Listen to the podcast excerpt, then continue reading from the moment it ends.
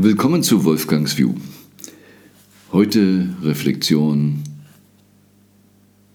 über Veränderung, über die Angst vor der Veränderung. So heißt es jedenfalls immer, die Menschen haben Angst vor Veränderung. Und das stimmt gar nicht. Schauen wir uns mal Kinder an.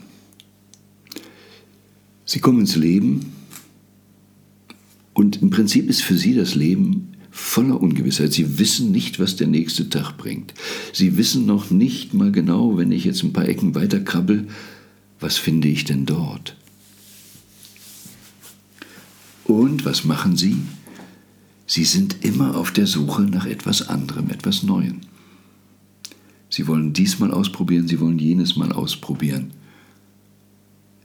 Und sie haben keine Angst vor der Veränderung, denn Sie suchen ja gerade das Neue. Das wäre doch stinklangweilig, an derselben Stelle zu sitzen, immer auf dieselbe Wand zu starren und sich nicht zu bewegen. Wenn wir von einer Angst von Veränderung sprechen, was könnte das denn sein? Sadhguru sagt zum Beispiel immer, unser Hauptproblem als Erwachsene ist, dass wir ein Gedächtnis haben. Weil wir ein Gedächtnis haben, vergleichen wir alles immer mit unserem Gedächtnis oder wie schon in einem anderen Podcast erklärt, in unseren Annahmen, unseren Konzepten. Und wenn wir uns ein Konzept gebaut haben vom Leben und dann uns möglicherweise noch damit identifizieren, dann haben wir natürlich Angst, dass dieses Konzept sich ändert, weil es greift meine Identifizierung an. Aber es ist eigentlich nicht eine Angst vor der Veränderung, sondern eine selbst kreierte Angst aufgrund der Identifizierung. Diese Identifizierung, die in Frage gestellt ist, könnte dann ein bisschen bedrohlicher sein. Denn selbst in einer Identifizierung, und ich habe das in Workshops des Öfteren gehabt, wenn jemand sagte, ich habe Angst vor Veränderung, ähm, dann symbolisch mein Scheckbuch gezückt oder die Kreditkarte und gesagt, liebe Frau, gehen Sie doch bitte mal auf die Bahnhofstraße in Zürich, da gibt es hervorragende, super Luxusgeschäfte. Hier ist meine Kreditkarte. Hätten Sie Lust, auf meine Kosten sich völlig neu einzukleiden, auch mit ja, der Chance, in Geschäften zu kaufen, wo Sie vielleicht vorher sich noch nicht reingetraut haben, wo Sie noch nie eingekauft haben, Ihren Kleidungsstil zu verändern. Und im Regelfall sagen alle begeistert ja. Wenn ich Männer sage, wollt ihr euer Auto wegschmeißen, dann kriegt eine andere Luxuskarosse und verändert auch da euer Auftreten. Alle sagen ja. Ich habe also noch nie erlebt, dass einer dagegen war, seine Situation zu verbessern. Aber verbessern bedeutet doch Veränderung. Das heißt, wir haben keine Angst vor der Veränderung Besserung, vor der Veränderung, wir haben Angst vor Verschlechterung oder die Angst eben, dass wir aus dieser Identifizierung heraus einen Schmerz empfinden. Aber halten wir mal fest, bei der Veränderung, wir haben also nicht Angst vor Veränderung, wir haben bestenfalls dann in diesem, äh, dieser Sichtweise Angst vor Verschlechterung. Das ist ja auch spannend, wenn man Menschen fragt, willst du alt werden, sagen viele Leute nein. Und wenn man genauer nachfragt, warum nicht? Weil sie Angst haben vor Siechtum, vor Schmerz, vor Gebrechlichkeit. Und das ist so die Krux, wenn wir das nicht auseinanderhalten, dann können wir uns nicht über Älterwerden freuen, sondern begehen schon vor zeitig eben die Sabotage unseres Lebens bis hin zu einem unbewussten Selbstmord. Ich muss rechtzeitig sterben nach meinem Konzept. Oder bezogen auf die Veränderung, ich muss das, was ich habe, bewahren. Oder sogar, wie es denn heißt, und damit zufrieden sein. Nein, nie zufrieden sein, immer in Frieden sein und sich auf Veränderungen freuen weil dann kann alles besser werden. Und wer etwas gegen Veränderungen hat, manifestiert auch allen Blödfug, den wir auf dieser Welt haben. wollen wir wirklich mehr Frieden, wollen wir besseren Umgang mit Ressourcen, dann müssen wir Veränderung haben, uns auch selbst verändern. Und es zeigt sich auch bei Umfragen immer wieder, dass die Veränderung nicht das wirkliche Problem ist, sondern wovor wir Stress haben oder womit wir Stress haben, ist aufgedrängte Veränderung. Wenn andere dafür sorgen, dass ich mich verändern muss, dann nehme ich diese Unterdrückung, den Druck wahr. Und gegen diesen Druck habe ich was. Und weil dieser Druck da ist, dann bin ich sogar oft gegen positive Veränderung. Als die Dampfmaschine erfunden wurde, zu der Zeit arbeiteten in England unheimlich viele Menschen sehr hart an Webstühlen. Es war Kinderarbeit da. Und mit der Dampfmaschine konnte man diese mal Webstühle automatisieren. Und was haben die Menschen gemacht? Sie haben dagegen gekämpft. Menschen kämpfen immer gegen diesen Fortschritt, selbst wenn es besser werden kann. Warum?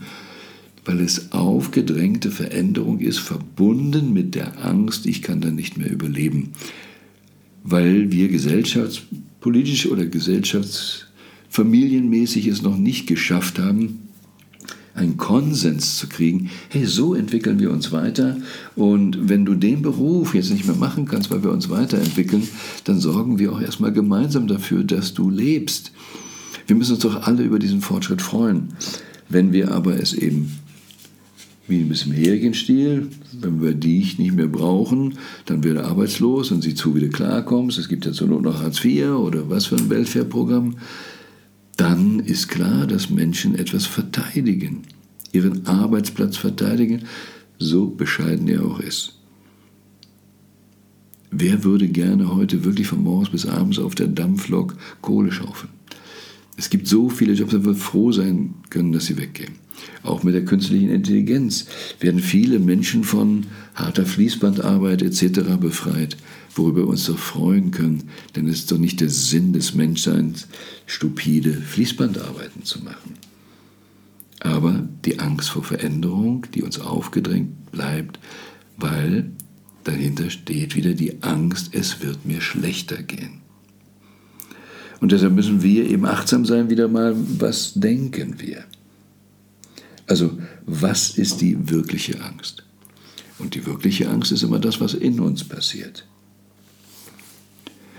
Und viele dieser Stressoren basieren darauf, dass wir irgendetwas in der Kindheit, kann natürlich auch schon während der Geburt gewesen sein, ich will mal frühere Leben hier ganz beiseite lassen, äh, energetische Felder beiseite lassen, dass wir irgendwas erlebt haben und dann für uns Glaubenssätze gemacht haben. Ein Trauma oder ein Traumata ist ja etwas, was in uns stattfindet.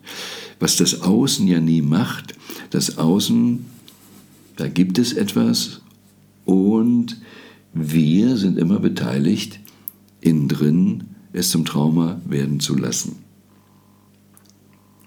Und deshalb kommen wir dann, wenn wir in diesen Schmerzen sind oder in diesen selbstgemachten Glaubenssätzen, die ja dahinter stehen, oder Situationseinschätzungen, Beurteilungen, sind wir in einem Dilemma, dass eben in den meisten Fällen wir Angst vor etwas haben, wie vor der Verbesserung, was wirklich eine wirkliche Angst überhaupt nicht erfordert. Und oft eben, Angst ist eine Fantasie auf die Zukunft bezogen, keine echte Gefahr dasteht, sondern eine Meinung es zur Angst macht. Das heißt, die Angst ist nicht wirklich, aber das Angstgefühl ist verdammt real. Das ist wirklich. Und das gilt es eben idealerweise auseinanderzuhalten und eben da insofern bewusst damit umzugehen. Aber ich kann eben gerade aufgrund der Identifikation, aufgrund eines Traumatas wirklich Todesangst empfinden. Ich kann, wenn der Webstuhl, der normale alte, ohne Dampfmaschine mir weggenommen wird, ich kann Todesangst empfinden, auch wenn es eigentlich Quark ist.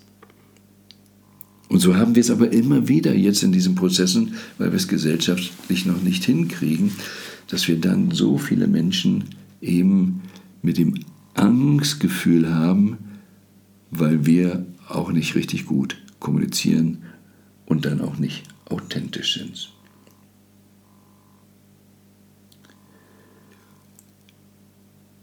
Also reflektieren wir, was ist mein Angstgefühl und was ist wirkliche Angst. Wir reflektieren, was ist jetzt hier meine Identifikation? Was ist mein wirkliches Unwohlsein? Nicht, dass es eine Veränderung gibt, sondern weil mir was aufgedrängt wird vielleicht oder weil ich insbesondere etwas Schlechteres erwarte. Und Traumata kommen eben aus solchen auch unbewusst ablaufenden Prozessen der Bewertung. Ja. Und es ist dann ein richtiger Schock in Zeit, der eine Energieblockade schafft. Und diese Energieblockade verhindert dann eben simpel, dass ich frei fließende Energie habe. Und wenn ich keine frei fließende Energie habe, dann habe ich noch schneller eben Ängste. Die moderne Traumaforschung sagt,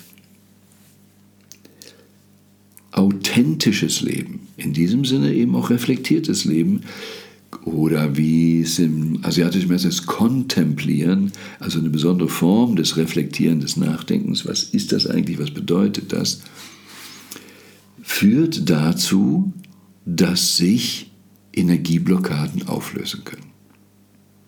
Ich habe vor vielen Jahren mal einen Satz in die Welt gebracht, You don't need a therapy, just the courage to be. Im Deutschen klingt es nicht ganz so schön, reimt sich das nicht so schön, aber sagt im Prinzip, du brauchst keine Therapie, du musst nur echt sein. Du musst nur dein wahres Selbst leben.